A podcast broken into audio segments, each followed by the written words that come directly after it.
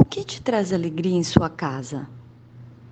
Olá, queridas leitoras. Em nosso artigo anterior, falamos como a organização da nossa casa reflete o nosso íntimo.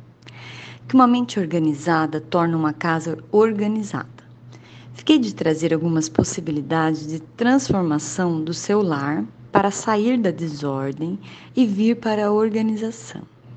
Existem vários métodos de, de, organização e que você vai ter que descobrir qual a melhor que se adequa ao seu estilo de vida, ao seu modo de pensar e ao tempo que você tem disponível. Mencionei no artigo anterior uma profissional, Mary Kondo, a qual tem uma série na Netflix, Ordem na Casa com Mary Kondo. Caso tenha interesse em assistir, fica a dica. Eu, particularmente, não consegui seguir toda a sequência do método pois ela acredita que a organização da casa deve ser feita por categorias e de uma única vez. Mas o seu método me trouxe insights que fizeram muito sentido para mim. Vou falar mais tarde, mais à frente sobre isso. Bom, vamos ao que interessa. Qual o primeiro passo para transformar a sua casa em um lugar melhor? Destralhar. É impossível organizar tralhas. Existe uma grande diferença entre arrumar e organizar.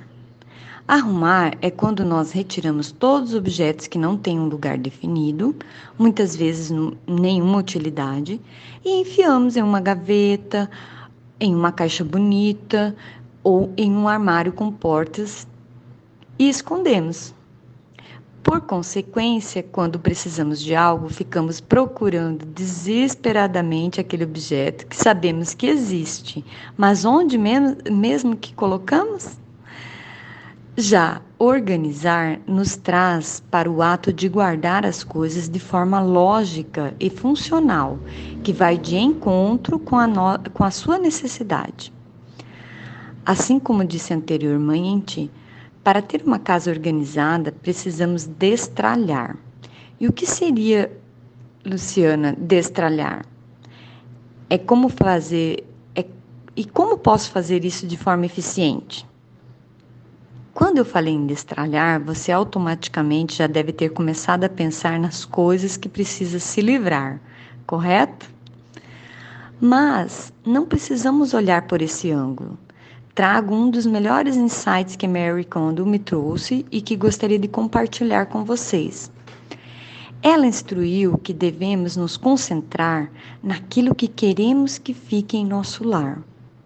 Em seu método, nos ensina a destralar de uma forma um pouco diferente do que estamos acostumados. Sim, nos objetos que nos trazem alegria, que nos fazem se sentir bem e que tenham funcionalidade. Quando conseguimos identificar o que gostamos, consequentemente damos mais valor e nos conhecemos melhor. Então, ao destralhar, devemos tocar o objeto e se perguntar: Isso me traz alegria? Ainda faz sentido manter em minha casa? Sinto bem quando uso ou olho para esse objeto? Quais os sentimentos que isso desperta em mim? É algo triste e pesado ou algo que me traz alegria e me faz sentir leveza? Lógico que existem aqueles objetos ou coisas que nem precisamos pensar muito. Por exemplo, peças quebradas, aparelhos eletrônicos que já não funcionam e que nem conserto tem, etc. Outra coisa importante que ela nos mostra é nos desfazer com gratidão, pois cada objeto ou peça que fez parte da nossa casa por um período nos serviu e merece nossa gratidão e respeito. Sim, devemos nos despedir daquilo que já não nos serve, mas com bons sentimentos. Assim, abrimos espaço para, algo, para que algo novo possa entrar quando for necessário, é claro. Vocês vão perceber que em certos objetos terão mais dificuldade para fazer o destralhe, pois existem questões emocionais neles. Se você se encontrar nessa situação, Pare e reflita. Sim, isso fez parte da minha história. Foram momentos felizes ou que me fizeram chorar. Só por ter vivido isso, cheguei onde estou agora. Isso já passou.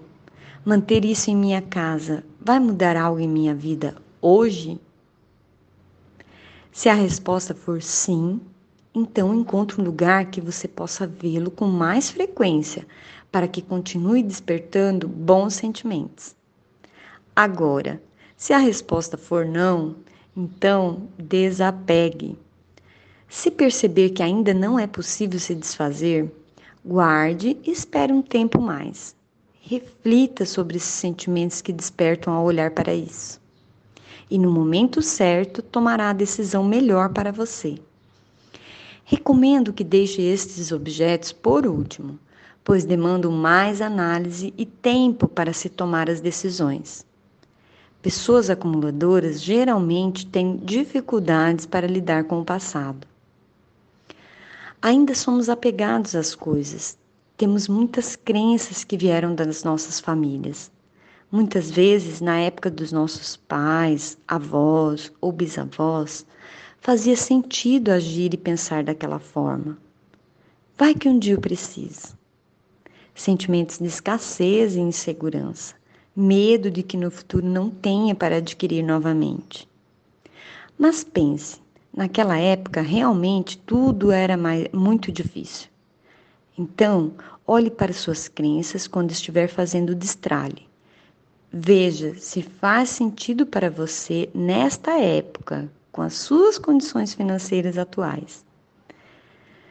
Perceba que não está sendo útil para você, pode ser útil para outras pessoas. Então, desapegue e faça uma boa ação. Doe para quem precisa. Faça alguém feliz. Lembra de quando falei no artigo anterior sobre a transformação da nossa mente?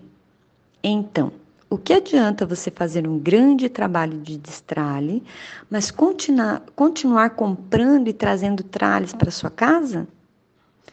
Ao mesmo tempo em que você começa a retirar o que não te traz alegria em seu lar, você vai ter que começar a mudar o seu modo de consumir, para que não volte a acumular tralhas novamente e não desperdice mais o seu dinheiro parar de ir ao shopping e se apaixonar pelas vitrines e sair comprando sem fazer uma análise real dos motivos da sua compra.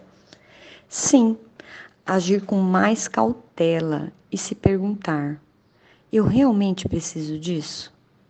Eu tenho lugar para guardar isso? Combina com a decoração da minha casa? São as cores que me fazem sentir bem? Vale o investimento? Como começar a destralhar? Você já deve ter identificado o local de maior estresse da sua casa, né? Então, se você tiver pouco tempo disponível, isso não pode ser desculpa para não fazer. Comece aos poucos, faça um pouquinho por dia.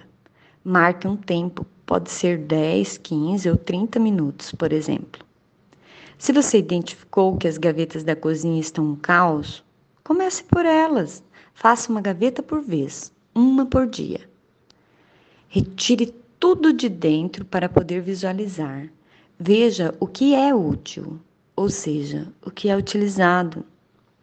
Eu percebi que tinha três espremedores de alho que havia ganhado no meu chá de panela há 15 anos e nunca havia usado, pois tinha um socador de alho que sempre usei e os outros ficaram ocupando espaço e bagunçando minha gaveta.